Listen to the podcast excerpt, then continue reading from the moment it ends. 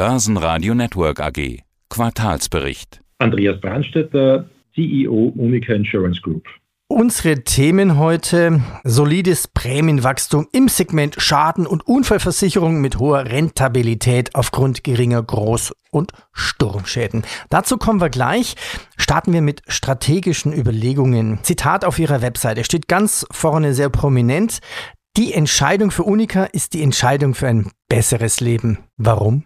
Weil wir sehr viel in das Ökosystem Gesundheit investieren. Es ist das Zukunftssegment in der Versicherungswirtschaft in Mitteleuropa. Probleme, die wir sehen, sind überall die gleichen. Wir haben einen Mangel an Ärzten. Wir haben eine gestiegene Bewusstseinserweiterung bei Kundinnen und Kunden dass der Staat nicht in allen Ländern Europas oder in den meisten jedenfalls nicht in der Lage ist, die gestiegenen Anforderungen zu lösen. Und da gehen wir massiv hinein. Wie machen wir das? Einerseits, indem wir im Kernmarkt Österreich der größte Gesundheitsversicherer sind mit einem Marktanteil von etwa 45 Prozent und zweitens, indem wir seit vielen Jahrzehnten in sogenannte Hardware investieren. Also wir betreiben nicht nur fünf große Privatspitäler in Österreich, wir investieren auch laufend in deren Erneuerung und deren Erweiterung. Ist das so ein bisschen ein amerikanisches Modell? Weil dort ist es ja üblich, bin ich bei einer Versicherung, habe ich dort versicherungseigene Kliniken, versicherungseigene Ärzte? Ja, genau. Es ist ganz klarer Wunsch, unseren Gesundheitsversicherten einen Mehrwert zu liefern, ihnen wirklich einen USP zu bieten, den sie woanders nicht haben. Aber wir sind auch für Drittkunden offen bei unseren Spitälern, die nicht bei uns krankenversichert sind die Entscheidung für ein besseres Leben. Gilt das auch für die Aktionäre? Schauen wir auf die Zahlen des ersten Quartals. Die Antwort heißt, ja, das Jahr 2022 war schon gut und jetzt legen Sie noch eins obendrauf. Q1-Ergebnis vor Steuern plus 10 Prozent, 124 Millionen Euro.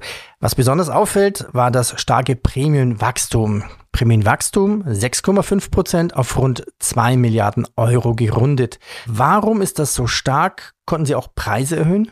Ja, es sind drei Gründe, die dafür verantwortlich sind. Einerseits haben wir unsere Kundinnen halten können. Das ist ja nicht so selbstverständlich in Zeiten wie diesen, wo unsere 16, 17 Millionen Kundinnen auch größtenteils unter Teuerungen bedingt durch Inflation leiden und sich gut überlegen, ob sie sich ihre Versicherungsprämie noch leisten wollen. Also Punkt eins, wir konnten sie halten.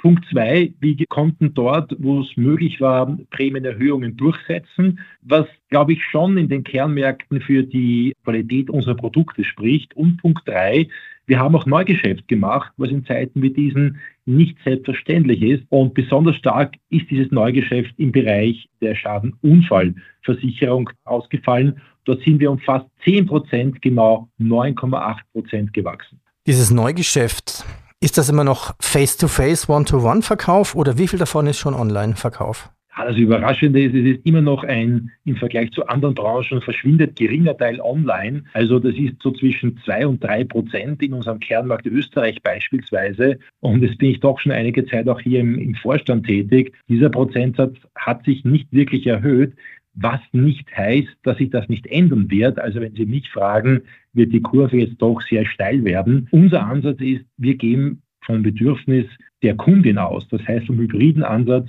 ob die Kundin online, ob sie physisch bei uns Produkte kauft und wenn physisch, ob das über den ungebundenen Vertrieb wie einen Broker passiert, die Bank passiert, über den stationären Betrieb, Generalagenturen oder eigener Außendienst, das ist komplett in der Verantwortung unserer Kunden und darauf müssen wir uns in all den Märkten vorbereiten. Bei der nächsten Frage habe ich mir länger überlegt, ob ich sie überhaupt reinnehme, weil ich nicht einschätzen kann, wie wichtig eigentlich diese Frage ist. Jetzt haben Sie in diesem Quartal zum ersten Mal den neuen Rechnungslegungsstandard IFRS 17 und 9 reingenommen, die letztendlich in diesem Quartal gelten. Was ist anders und was ist besser im Vergleich? Also wir sind klare Fans von IFRS 9, 17. Wir sind das aus vier Gründen. Der erste Grund ist, wir hatten bislang in unserer Branche eine eher systematische Inkonsistenz zwischen der Aktiv- und der Passivseite. Das ändert sich. Allerdings sorgt es jetzt natürlich für mehr Volatilität in der Gewinn- und Verlustrechnung. Warum? Weil wir gerade in der Kapitalveranlagung, also IFRS 9, einen viel stärkeren Fair Value Ansatz haben. Also Stichtage, wo wir den Wert bestimmter Assets betrachten hatten wir so früher in dieser Dimension nicht. Zweiter Vorteil, es kommt zu mehr Klarheit durch eine aus unserer Sicht angemessene Umsatzdarstellung und durch die klare Erfassung des Versicherungsgeschäftes, getrennt von Verträgen mit Anlagecharakter. Was heißt das? Wenn Sie jetzt ansehen den neuen Begriff der sogenannten Insurance Revenue, dann ist das nicht oder ist dieser Begriff nicht eins zu eins vergleichbar mit der alten verrechneten Prämie, weil etwa Prämienanteile mit Investmentkomponenten, also mhm. zum Beispiel Sparanteile in der Fonds- und indexgebundenen Lebensversicherung, die sind im neuen Begriff Insurance Revenue in dieser Dimension so nicht mehr erfasst. Dritter Vorteil. Es kommt gegenüber Investoren, Analysten eindeutig zu mehr Transparenz bezüglich Qualität unseres Portfolios in der Personenversicherung. Nämlich dadurch, dass erwartete, aber noch nicht verdiente Gewinne nach Risikoanpassung aus dem langlebenden Geschäft, dass das offengelegt wird, wodurch durch die sogenannte Contractual Service Margin, kurz CSM. Und last but not least, und das ist, glaube ich, für uns alle besonders wichtig, wir glauben, dass sich schrittweise, nicht nach dem ersten Quartal 2023, die Vergleichbarkeit zwischen Europas börsennotierten Versicherungen für alle interessierten Parteien doch massiv erhöhen wird. Das Kapitalanlageergebnis hat sich jetzt im Jahresvergleich nicht zuletzt dank des günstigen Zinsumfeldes verbessert. Nennen wir noch eine Kennzahl, Konzernergebnis über 100 Millionen Euro gerundet. Und noch eine Kernzahl, Solvency 2, das Themengebiet. Die Kapitalquote nach Solvency 2 ist ja eine Kennzahl, die angibt, wie viel Eigenkapital ein Versicherungsunternehmen oder eine Versicherungsgruppe im Verhältnis zu seinem Risiko vorhalten muss. Die Zahl liegt jetzt bei Ihnen bei 253. Wie gut ist das? Das ist im europäischen Vergleich eine exzellente, eine hervorragende Quote, die uns tatsächlich den Spielraum entsprechend aufzeigt, den wir haben. Und der ist für uns sehr zufriedenstellend, sehr gut und erlaubt uns mit der gebotenen Vorsicht unsere Strategie Unica 3.0 zwar risikobewusst, aber durchaus optimistisch und zuversichtlich auch im aktuellen makroökonomischen Umfeld weiter zu verfolgen. Und das ist der Grund, warum Sie mich auch unverändert zu den letzten Quartalen optimistisch vorfinden was die Entwicklung der Unica im Jahr 2023 und 2024 unter unserem Strategieprogramm Unica 3.0 Seeding the Future betrifft. Ich komme heute vor wie so ein bisschen Fragebär mit den Worten, was ist, was bedeutet, aber ich habe noch so eine Frage. Was ist denn eine Contractual Service Margin, also eine vertragliche Service Margin? Die betrug jetzt 5,6 Milliarden. Die Contractual Service Margin gibt oder legt offen die erwarteten, aber eben noch nicht verdienten Gewinne wichtig nach Risikoadjustment aus unserem langlaufenden Geschäft in der Personenversicherung. Das heißt, es ist die Lebensversicherung und das ist ganz wichtig für die Unica, wo wir besonders stark sind, die Gesundheitsversicherung in Österreich. Mit anderen Worten, sie gibt Auskunft darüber, Investoren und Analysten, wie die künftigen Erträge in dieser für die Versicherungswirtschaft so wichtigen Sparte der Personenversicherung, wie diese Erträge prognostiziert sind und wie klar und gut auch in der Retro-Betrachtung, also auf das letzte Quartal zurückschauend betrachtet, die Prognosen des jeweiligen Versicherungsunternehmens sind. Also einfach gesagt, für die Nicht-Versicherungsexperten unter unseren Hörern, es ist eine andere Art, noch präziser und noch besser, noch detaillierter und sorgfältiger langfristig die Entwicklung dieses riesengroßen Portfolios zu steuern. Schauen wir uns kurz noch die einzelnen Geschäftsbereiche an, quasi als Quick Update. Bitte von Ihnen kurzes Update Kranken- und Lebensversicherung.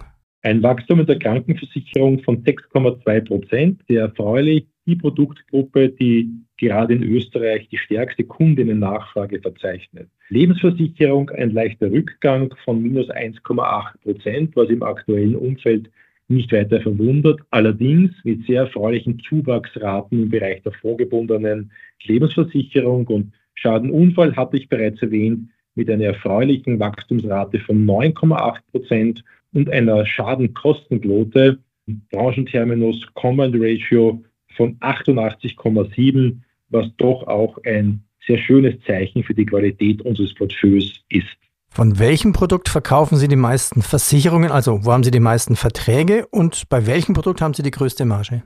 Die meisten Verträge haben wir im Bereich der Motorversicherung. Das ist vor allem deswegen, weil in unseren osteuropäischen Märkten das Thema Motorversicherung immer noch eine sehr große Bedeutung hat und andere Produkte noch nicht so entwickelt sind am gesamten Markt wie in den Reifenmärkten Westeuropas. Die größte Marge haben wir im Bereich von Schadenunfall in den Haushaltsprodukten, das heißt alles, was die privaten Haushalte, Wohnungen und den Inhalt absichert und im Bereich der Krankenversicherung.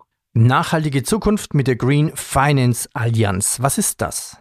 Die Green Finance Alliance ist eine Initiative, die die Bundesregierung ins Leben gerufen hat, die Unternehmen aus unterschiedlichen Branchen dazu verpflichtet, auf dem Weg zur Klimaneutralität nicht nur große Töne zu spucken, sondern sich ganz klare jährlich nachvollziehbare Ziele zu setzen.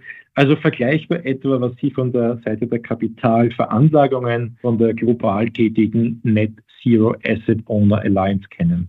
Wegen des Russlandkrieges in der Ukraine sind Sie sehr vorsichtig beim Ausblick. Okay, kann man verstehen. Was sind die Auswirkungen des Krieges auf Ihr Geschäft? Und wenn ich Sie jetzt so im Laufe des Interviews erlebt habe, so ein bisschen eine Aussage ist ja doch da, zumindest eine hohe Zuversicht bis Ende 2024. Ja, das Kerngeschäft, so nicht die großen Naturkatastrophen passieren, sehen wir sehr gut, sehr positiv. Wir wachsen, wir gewinnen Kundinnen. Ich hatte gesprochen, schon bald 17 Millionen in ganz Europa. Wir merken eine gute Nachfrage nach unseren Produkten. Also wir sind über das oder bezüglich dessen, was wir steuern können und was wir in der Hand haben, durchaus zuversichtlich. Das gilt für alle unsere Kernmärkte. Was wir nicht so unter Kontrolle haben, und wir haben das leidvoll 2022 erlebt, nach dem russischen Angriff auf die Ukraine, sind Entwicklungen und die verbundenen Verwerfungen auf den Kapitalmärkten. Und das hat uns vielleicht ein Stück weit gelehrt, so zuversichtlich und positiv wir im Kerngeschäft sind, so sind wir doch ein Stück weit vorsichtiger geworden, was die Kapitalmärkte betrifft, auch wenn das erste Quartal 2023, und Sie hatten es ja angesprochen, durchaus positiv verlaufen ist. Aber Insgesamt sind wir optimistisch, was unser Zukunftsprogramm Unica 3.0 betrifft. Herr Brandstätter, ich danke Ihnen und viel Erfolg für Unica 3.0. Ich danke Ihnen. Auf Wiederhören. Börsenradio Network AG. Das Börsenradio für Privatanleger. Hat Ihnen dieser Podcast der Wiener Börse gefallen? Dann lassen Sie es uns doch wissen und bewerten Sie unseren Podcast mit vollen fünf Sternen. Vielen Dank und bis zum nächsten Podcast. Alles rund um Börse.